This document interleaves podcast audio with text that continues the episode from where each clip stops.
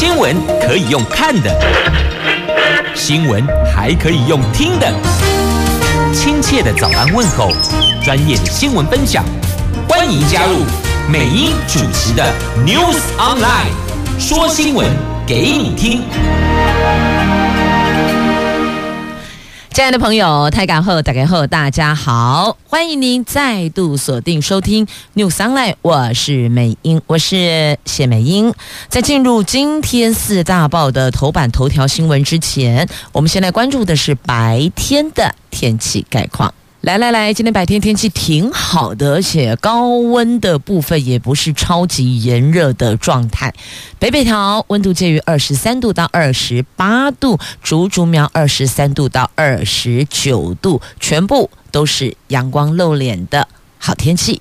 无落雨，不下雨，大伙心情就觉得比较好一点了。不过我看了一下今天四大报的头版头条新闻，这可能心情就不是那么那么的美丽了。不过经济日报就要看您是对于台币贬值的受惠者，还是这个受害者，心情就会不一样了。因为今天经济日报头版头条，这台币新台币来得及要新台币贬贬贬贬个不停，但是。哦，半导体代工零组件通通受惠，科技业汇兑利益是超级大丰收啊！好，这个是经济日报头版头条的新闻。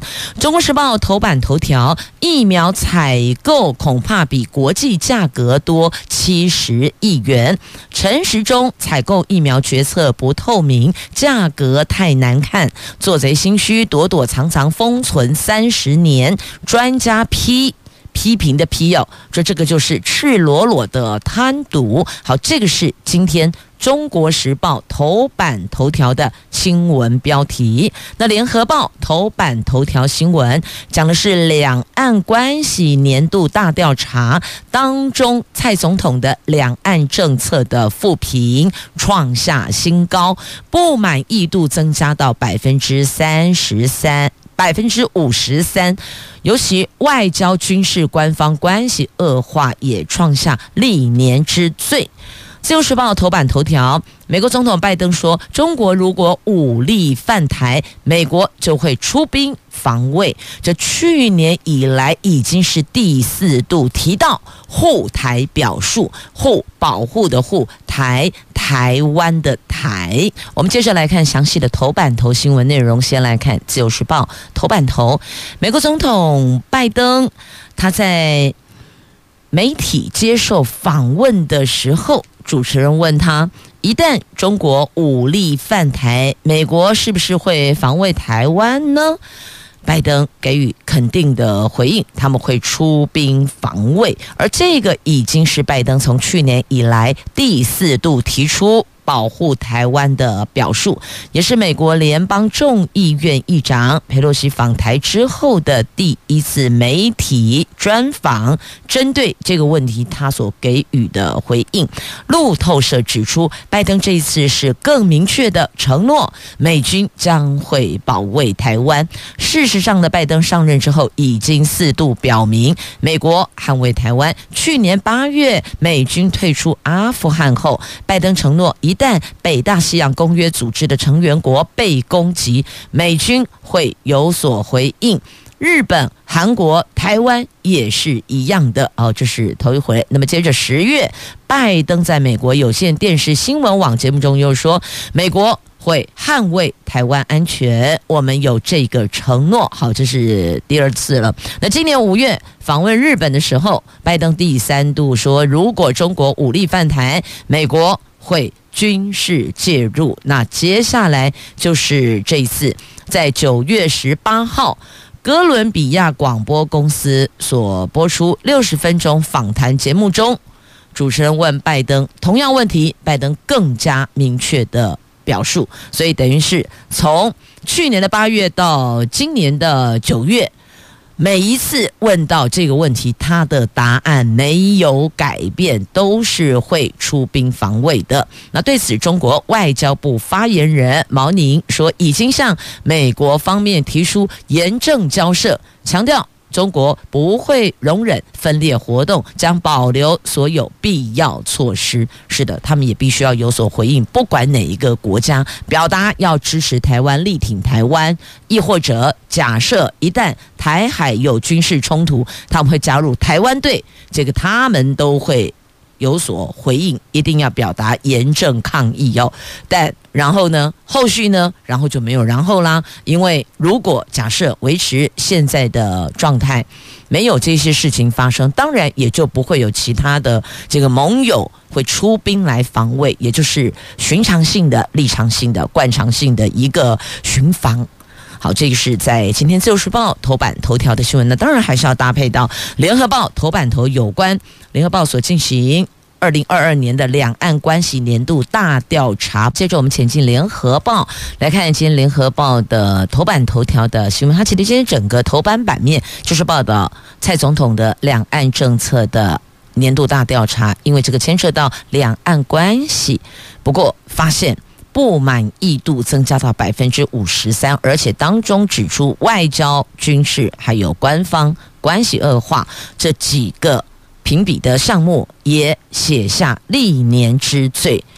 这次的两岸政策调查复评攀新高，这是联合报的两岸关系年度大调查，民众对两岸的外交、军事还有官方互动关系的感受趋向恶化，认为这三项指标偏向敌对或紧张状态者都超过六成，这都写下了历年调查的新高。而不满意蔡总统处理两岸关系表现的民众攀升到五成三，负评比第二任的第一年增加了十三个百分点，有八成三民众认为两岸有必要继续维持沟通的管道。而联合报是从九十九年开始规划两岸关系年度大调查的，每一年都会定期追踪台湾民众对于两岸关系的看法，而这个调查是以两。两岸敌友量表，请民众针对两岸的政治、军事、外交、经贸、社会这五大面向进行全面的评估。调查以一到十分作为范围，在调查的过程当中，在询问的过程当中都会说清楚哦。那结果显示，五大领域有两。当中以两岸民间互动现况比较能够获得好评，有两成二民众觉得两岸民间关系熟络，有四成二认为关系和缓，三成一感觉双方关系低迷。好，那经贸关系是由和缓转向竞争，那官方关系的恶化，受访民众认为。从五成升到六成，觉得哎，两边的关系好像越来越不好哦，关系有恶化的趋势。那在军事紧张的部分，近六年其实每一年都在攀升，都往上攀升哦。受访民众觉得两岸军事关系处于紧张状态的民众，近六年逐年攀升。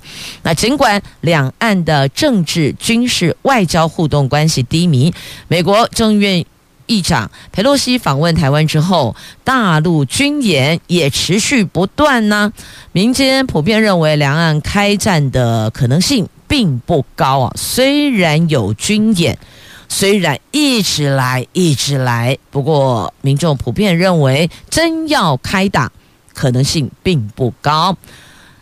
调查还发现，对于蔡总统处理两岸关系的表现，民众评价近三年持续的下滑，不满意的比率由前年的四成、去年的四成八，增加到今年的五成三，满意比率则是由四成八、四成降到今年的三成三，所以等于是说呢。满意度逐年往下降，就为降；那不满意度则是逐年往上升。那尤其还有军事紧张的这个询问的面向。民众更是有感觉，所以这也是逐年往上升，而且是六年来年年往上升呢。那这次调查的时间是八月二十九号到九月二号的晚上进行的，以台湾地区住宅电话作为母体，作为数两位随机抽样。好，就是室内电话，这是在联合报今年头版版面。那翻开内页的 A 三版面、A 四版面、A 五版面，通通都是年度两岸关系年度大调查的报告，也就是受访民众的反应，再做一些交叉分析。好。如果您想要细部了解内容，那么就请您自行翻阅了。好，接着来看《中时报》头版头条，这疫苗采购价格啊，那诶安内类可能会比国际价格还多七十亿耶。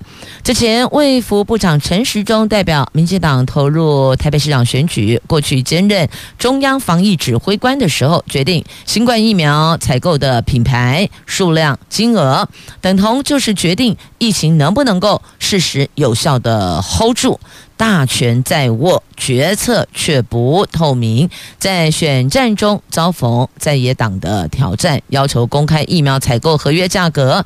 指挥中心笼统的说，到今年底，政府自购五千三百五十一万剂疫苗，金额总计四百零八亿，但对比国内外疫苗的资讯，以各品牌疫苗价格平均值来计算。同样的剂量，金额大概是三百三十五点四亿元，和我们指挥中心公布的采购金额相差高达七十亿元。因此，防疫专家王任贤批评，这个就是赤裸裸的合法贪渎。好，就是在今天《中国时报》头版头条的新闻，也把 AZ、莫德纳、BNT 高端，那还有针对厂牌价格。平均价格以及我国自购的数量，就是年底到货的，还有估算采购总价做了一个表格。那么从这个表格你就会看到，这个 AZ 品牌的来价格多少？那莫德纳、BNT 高端分别不同的哦。那么还有这次世代疫苗等等哦，都有拉出来。大伙儿，如果您要了解的话，也可以自行查阅。那总统钦点，陈时中代表民进党角逐年底的台北市的市长选战，理由是防疫指挥官任内表现优秀，就是说他在疫情的表现上是非常优秀的。只是这场防疫之战有五百多万人确诊，许多人健康也因此留下了。病灶，他无法完全恢复，落下病根，有一万多人死亡，造成损失惨重的工位危机跟无可挽挽回的家庭悲剧。那请问这样的作为，还有疫苗的采购是否得当，有无黑箱？在选战当中也备受对手的质疑。好，以上是在今天《中国时报》头版头条的新闻报道，详细内容请自行翻阅。接着。我们继续关注在整点报时前中时头版头条的新闻内容。这讲的是，我们疫苗采购的价格。这根据美国生医专业媒体报道，国际每一剂莫德纳大概是二十五到三十七美元，每一剂 AZ 是二点一五到五点二五美元不等，BNT 每一剂。十九点五美元。那我们国内高端疫苗采购价在二期临床试验后曝光，单剂量包装每一剂是八百八十一元，多剂量包装则是八百一十元。但是要告诉您哦，这有是美元计价，而是台币计价哦。那至于经过平台机制取得的疫苗，指挥中心在二零二零年的十一月说，每一剂定金是十点五美元，但实际采购价格可能会更高哦。那指挥中心。公布做法，一这各不同品、各种不同的品牌平均值来试算，五百五千三百五十一万剂的疫苗总价大概是三百三十五亿元，这个和指挥中心公布的四百零八亿元两者差距七十亿。政府采购新冠疫苗有可能是买贵了。再回溯到今年的三月八号，陈时中在立法院遭到立委追问疫苗采购价格的时候，透露我国采购 AZ 每一剂是五到七美元，莫德纳每一剂三十多美元，但每剂 AZ 疫苗在国际上只要二点一五美元就买得到，我国的采购价格高达两倍。那前卫生署的副署长张宏仁说，台湾在疫情初期防疫成绩比国际还要好，因此导致了指挥中心是过度自信，没能及早采购疫苗，而是等到了紧急时才采买。前卫生署署长杨志良说，指挥中心从口罩快筛到疫苗采购，都在不断的盖牌，让民众看不清楚钱花在哪里。不同厂牌疫苗价格也不一样，指挥中心应该要以采购数量比例加权计算，而不是直接算。个别的平均价格，这个扭扭捏捏的反而更加可疑。好，这个是前卫生署长杨志良说的。那么再来，中华民国防疫学会理事长王任贤则批评，卫福部过去的疫苗采购从来没有合约保密之说，即便新冠疫苗合约需要暂时性的保密，但是在各国结束采购之后，也就解密了。大可不必躲躲藏藏，为什怎么还要封存三十年了？这可能是价格太难看，指挥中心做贼心虚，不敢见光。这个是赤裸裸的合法贪渎。好，讲这些话的人是王任贤，他是中华民国防疫学会的理事长。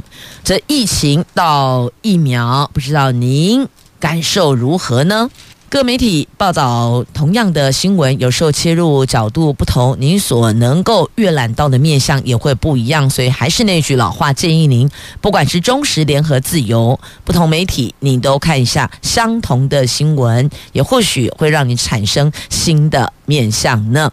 好，那么再来，在内页的中时哦，《中国时报》今天内页的 A 四政治综合版面，它还有延伸的一个话题，说政府一直没有采购 B A 五的疫苗，所以立委质疑政府又要买高端了吗？微服部超慢部署，这个很不寻常。对照高端说，他们次世代疫苗一期临床有效益，所以让人怀疑这个叫做啊虚位以待。难道你在等高登吗？所以就不采购 BA 五疫苗，是不是这个样子呢？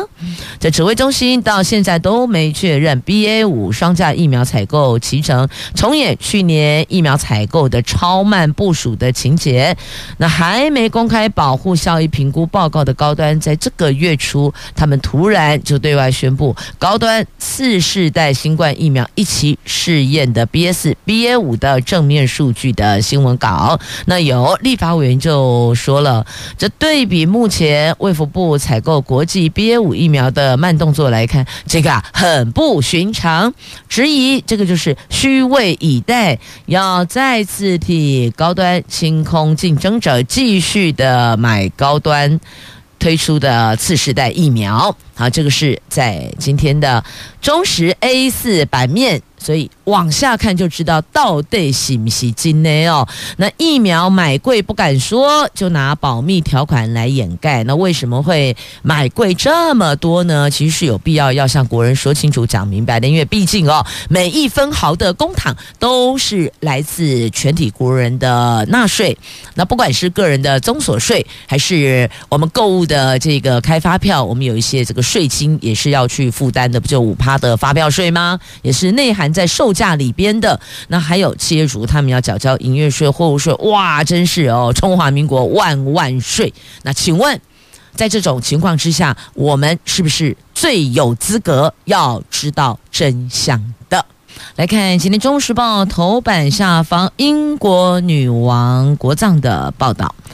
英国女王伊丽莎白二世的国葬仪式在台湾时间昨天傍晚六点，伦敦西敏寺隆重举行，现场有两千名的宾客出席，包括了美国总统拜登。等国际领袖政要，日本天皇德仁夫妇等各国王室成员在内，都到场向英国女王告别。国葬仪式持续大概一个小时，英王查尔斯三世跟随女王灵柩，在国葬仪式之后步出西敏寺，接着安置在火炮车架上，绕行威灵顿拱门，百万民众涌入运行路线的道路两旁。向女王做最后的道别。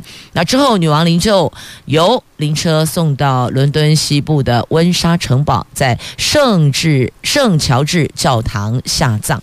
好，这是电视广播现场直播的英国女王的国葬，也来自全球各地的各国的国家领导人呐、总统，还有王室成员等等，齐聚一堂做最后的告别。好，那么再来。刚好就在今天中时头版下方旁边一样，这是总统，这是蔡总统的新闻。不过这新闻呢，就是很犀利，批评总统到花东视察，那念完稿子就走人，完全没有和花东灾区连线，所以被在野党质疑救灾还分颜色吗？颜色不对。你的态度是这么的冷淡冷血吗？这念完稿子就闪人，花东县府苦等担某中痛啊！那对此，蔡总统跟苏院长都道歉了。在华东地区十八号遭逢六点八的强震，受灾严重。总统跟院长当晚视察中央灾害应变中心，就没有想到念完新闻稿就闪人，让已经获得通知，等着要和蔡总统视讯的花莲跟台东县政府哭等两小时，一句话都没说上啊！因此引发舆论挞伐，是防灾看颜色，逼的蔡英文、苏贞昌昨天都道歉。但苏贞昌昨天到花莲看灾的时候，行程是一改再改。国民党立委傅昆萁怒批中央救灾应该要拿出的是诚意，要携手同心救灾，不要来这里玩捉迷藏啊！啊，就是昨天的这个防灾会议，大伙儿接获通知哦，包括了这花莲跟台东县府，他们就等着要和呃总统来一段视讯，结果下面龙宝不仅没有视讯，连电话都没有哦，所以这媒体披露。这最冷血、无意义的防灾会议呀，那当然也包括了花莲县长跟台东县长的这个媒体采访，他所做的一个回应跟表述哦。那么联合报则是放在内页的 A 六版面，地方轰冷血，就这一则新闻啦，你们看一下啊、哦，这两报都看一下。那另外呢，我们要关心的这是花东铁路啊，这受到强震重创。抢通至少要一个月的时间呐，你知道为什么吗？因为那个轨道都扭曲啦。啊，请问？长得像蚯蚓的轨道，阿里喜被安诺通行了，所以就看来看去哦，这有梁柱位移，有电车线脱落，有轨道弯曲变形，所以这一趟修下来至少要一个月的时间呢。这台东池上规模六点八强震重创台湾的花东线，台铁的花东线有多处的路段出现了轨道严重扭曲，钢轨翘起。包括万里溪桥、客城二号桥、新秀姑峦溪桥这三座桥梁受损，最严重的是新秀姑峦溪桥桥墩还隆起，桥台还威胁，桥梁还位移，位移的一公尺。交通部长王国材预估全线复驶可能要一个月以上的时间，等于就是一个月起跳。抢修时间要一个月起跳哦，那所以在这一段时间怎么办嘞？通勤族怎么办呢？这部长说，华东线受损桥梁会透过技师会勘结构鉴定，妥善修复。那么有关通勤的部分，搭乘火车的区块呢，现在就是进行这叫做类火车，类似的类类火车，花莲到台东这一段区间要启动类火车模式，以客运接驳旅客。民众如果要从台北到台东，先搭火车到花莲，再转搭客运到玉里，再换客运到台东。那花莲到台东最快也要四五个小时，搭普悠玛只要一点五个小时到两个小时，就看那个停靠站多不多，然后停靠时间长不长，所以有一个半小时到两个小时的时间呢。所以想想看。这个路程如此的遥远，你看花莲到台东最快都要四个半小时，哎，假恐怖不在隔壁吗？很多人就说啊，他们不是在隔壁，我就说那你要不要把地图拿出来看一下，这两个隔壁，隔壁的很大块呢，跟我们西部的隔壁不赶快啦。那现在台铁采用花莲到台东区间是类火车，类似火车，类火车让旅客是抱怨连连，包括缺乏直达车规划。中中间站坐满就过站不停，还有无法网络查询班次。那台铁局说，第一天匆匆上路，会检讨班次等等的问题。那当然最好也能够让我们透过网络去查询，到底我要订的票是哪一天，还有多少张票。那再来就是，如果要更动位置，要调整这个，也是要从这个区块来去做一些联系。所以呢，这个班次啊，怎么去？回到过去，我们火车接就是火呃通勤处搭乘火车，你要用类火车来接驳，你要如何去符合满足贴切原来旅客的需求？这也得要好好的想一想。一个月 听到一个月，但很多人腿都软了哦。如果您本来就是以火车为主要的通勤交通工具，指的就是花莲到台东区间的民众啦。这么，只各位厉害贼。累火车有没有因此觉得好像很累呢？真的，搭乘的人还没喊累，看的人想想就真的觉得很累了。好，这一次花东大地震，现在花莲地检署启动调查。高寮大桥为什么？因为才刚修好，现在断成很多节，这到底是在演哪出？怎么个回事儿啊？这次台东大地震酿出了房屋塌毁、桥梁断毁、路面隆起，一死一百六十七伤，而且当中以花东最为严重。那现在要了解到底这些工程品质是怎么个回事儿呢？那桃园也有发生了哦，这因为。顶楼最上面的那个球场的轻钢架及架设的灯光照明整个塌毁，所以这结构工程哪个环节有了问题？这也是得。待后续调查鉴定报告出来，才能够做判读的。好，那么接着再来，我们关注的就是在《经济日报》的头版版面的新闻，一二三哦，来这几则带您一块来关注喽。先来看一下，这新台币贬值贬个不停，但还是有受惠族群，譬如说像半导体代工跟零组件，通通受惠。当中，我们看来科技业会对利益是超级大丰收呢。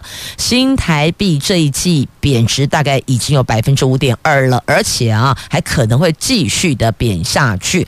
那为出口导向的科技业带来了丰厚的收益，半导体、电子代工、品牌、零组件等相关的业者，包括了台积电、鸿海、大立光等指标厂，都将受惠。昨天。台积电罕见对汇率议题发表看法，直言美元对新台币升值对公司营收跟利益将产生正面影响。反而说，近期电子业杂音不断，业界砍单降价消息频传，新台币的贬值带来的正面助力，将成为科技厂在景气下行时的一大支撑啊。那根据统计，新台币兑换美元汇率六月三十号的时候收盘二十九点七二六，昨天收盘三十一点三五，等于是连五贬，而且是三年来的新低，累计第三季贬值幅度已经有百分之五点二，后续不排除会下探三十二元关卡，持续为科技厂挹注动能啊！所以本来听到的讯息啊，这个。砍单呐、原物料涨价啦，降价啦，有没有？那反正有涨价有降价等等杂音频传。那现在告诉你。因为台币的贬值，所以他们成了受惠族群呢。好，那再来看一下这个超级央行周啊，美国联准会和我国央行开会在即，台股昨天观望气氛超浓厚的，加上新台币贬值压力不减，使得台湾股市量能是急冻冷冻的冻，成交量缩减到近两年来最低的一千六百三十一亿元。华南投顾的董事长楚祥生认为，联准会是全球金融市场最大的不稳定因素，加上美国股市起伏大，使得不少投资人是退场到场边去观望啦。所以建议最近是可以留意叠升的绩优股，等到局势明确之后再。逢低布局。那统一投顾的董事长黎方国说，地震还有联准会与央行升息幅度，这个都是哦我们台湾股市不确定的因素。厘清前，预计市场继续量缩观望，所以他认为也短期之内并没有那么那么的乐观了。那还有金管会礼拜五要开股期市会议哟，决定。利率方向还有货币政策，礼拜五会召开例行性的股市和期货的市场会议，讨论国际间金融情势，还有各国央行的升息状况。好，那么接着这个是经济日报所举办的科技论坛哦，在十月五号要登场，邀华邀请。中华电总座郭水义来谈赋能者的角色，赋是赋予的赋，不是负面的负哦。我赋予你什么哦？能量的能，赋能者角色。那纠办建构元宇宙的生态系，好，有兴趣想要加入论坛聆听演讲的朋友，自行联系，亦或者登录经济日报的官网查询场次了。来看一下这个九一八地震后续的余震。那气象局说已经过了密集发生期，所以余震变少了。可是昨天好像还蛮多的，对吧？有的朋友还搞不清楚，说：“哎，哎，这叮当到底是哇灵修就嘴讨看阿德行，还是真的地震啊？”已经有一点那个傻傻的分不清了哦。但是还是提醒大家，摆放高处易碎物品，小心先拿下来吧。像昨天早上就又。又来了一个五点九级的余震呢，但气象局说差不多了，能量释放的差不多了。地调所初判台东强震跟池上断层是有关系的哦，但有人说还是怪怪的，不确定是不是正常啦。那他们初步还是朝向乐观方向看待，推测地震的密集发生阶段已经过去了。好，那么再来关注的，就是在今天《旧时报》头版版面的民调。好，今天联合跟自由都有民调哦。联合所做的民调是总统在两岸关系的这个民调。那《自由时报》今天抛的是桃园市长选举的民调。我们有四位候选人，分别。民进党郑运鹏、国民党张善政、民众党赖香林、无党郑宝清。好，那么这一份民调公布的数字哦，郑宝清百分之六点八四，赖香林百分之四点五九，张善政百分之二十四点六一，郑运鹏百分之二十九点一。可是还没决定的高达百分之三十四点六八呢。这年底桃园市长选举四方竞逐选。战热度又在升温当中了，这是民进党最新的民调。那刚刚也把数字拉出来了，让您大概有个概念。那距离选举还有六十几天，都还有机会去迎头赶上，亦或者这个再加强防堵。六十多天，真的各团队伙伴动起来，还是？数字上会有变化的。那这次的调查是九月十四号到九月十六号的晚上所进行的，是以桃园市住宅电话作为母体尾数一位随机抽样的。好，那就请做参考了。那讲到这个县市长的选举，那么就来看一下双北市的政见。新北侯友谊。提出多元都更要完成九千户，林佳龙说四年核定四万户。那台北市蒋万安说要做大都更，黄珊珊说不能再等啊，都更一定要做呀。陈时中说要设都更特战队，所以你看啊、哦，这证件都在拼都更，因为双北市的老屋老宅有一百三十三万户呢。你看放眼望去，你真的不会认为这个是在双北市。经济啊，你给我学过。哦，这里是的都位的，这放眼望去哦，还真的乍看你会误以为是我们在电影上看到的东南亚某个地区，但真的不要怀疑。这里洗的带不起啦，真的还是有很多的这个老屋老宅有待都更啊。好，这是双北市都在拼都更，那不过还是要替其他的这个参选人哦发一下声，因为在看来看去哦，在报道就是这几位啦啊，其他人你马修抓起来好不好？再带一下吧，不管。现在状况预估如何？但都要给一些尊重嘛。好，那么接着再来看电价十月续动，继续动动涨的意思啊、哦。这两万五千户用电大户，明年下月电价延长啊。经济部电价审议会昨天登场，国际燃料仍然是。价位处在高档，但首七月才刚刚涨过电价，而且国内通膨压力还存在，决定十月起电价动涨，平均电价维持每度二点八四五八元。另外，明年起。有两万五千户的用电大户，下月电价要从现在的六月到九月调整为五月中到十月中，非下月电价则会调降来维持全年平均电价不变。但是这个大户下月拉长一个月，有人就说不公平。这林柏峰说不公，那明年上路恐怕冲击到制造业、百货业以及旅宿业他们这一块的电。电价成本会增加，那十月份今年不涨，但明年有做一些调整哦。但也因为今年电价不涨，所以台电全年恐怕因此会亏损两千亿呀。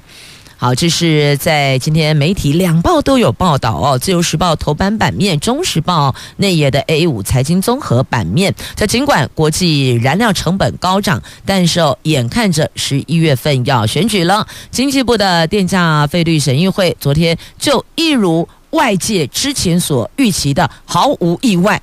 拍板十月份电价动涨，不过在高温提前、秋冬电力吃紧下，决议要针对两万五千户的高压等级的工商用户，明年起延长一个月的下月电价，预期将对正好旺季的这些产业跟旅宿业会造成冲击哟。它延长一个月，就等于本来是六到九嘛，它等于往前。提前半个月，往后再延长半个月，大概以这样子的一个模式来做处理，来做因应哦。好，这是在今天媒体所报道的。那所以有些人就说：“哎，这个太阳能哦，给给干干嘛？哎，当哦，这降低一些电费的成本。”但我们其实也在想哦，那。后续太阳能板它总是有一个使用的寿命嘛，那寿命到的时候该怎么处理？不要让它成为另外一个环保的问题呢？这刚刚那个话题，大家想一想啊。那么接着还是要关心一下弱势学生未来发展。跟依据政府所公布的最新资料，高职高中职毕业的弱势生，大七成就读私立大专院校，私立学校的教育资源不到公立大专院校六成。诶，另外大学的弱势生毕业后半年月薪高于三万元的比例，也比一般生低百分之二点三七。弱势生说很清楚自己的处境，因此并不会想要花钱出去玩，或是出国当交换生，因为都靠工读筹组生活费。所以在这一环哦，其实有非常多优秀的孩子，他们期待能够更上一层楼。这个也是政府责无旁贷的该担待的责任哦。提出来，大伙来想一想。同时感谢朋友们收听今天节目，明天空中再会，拜拜。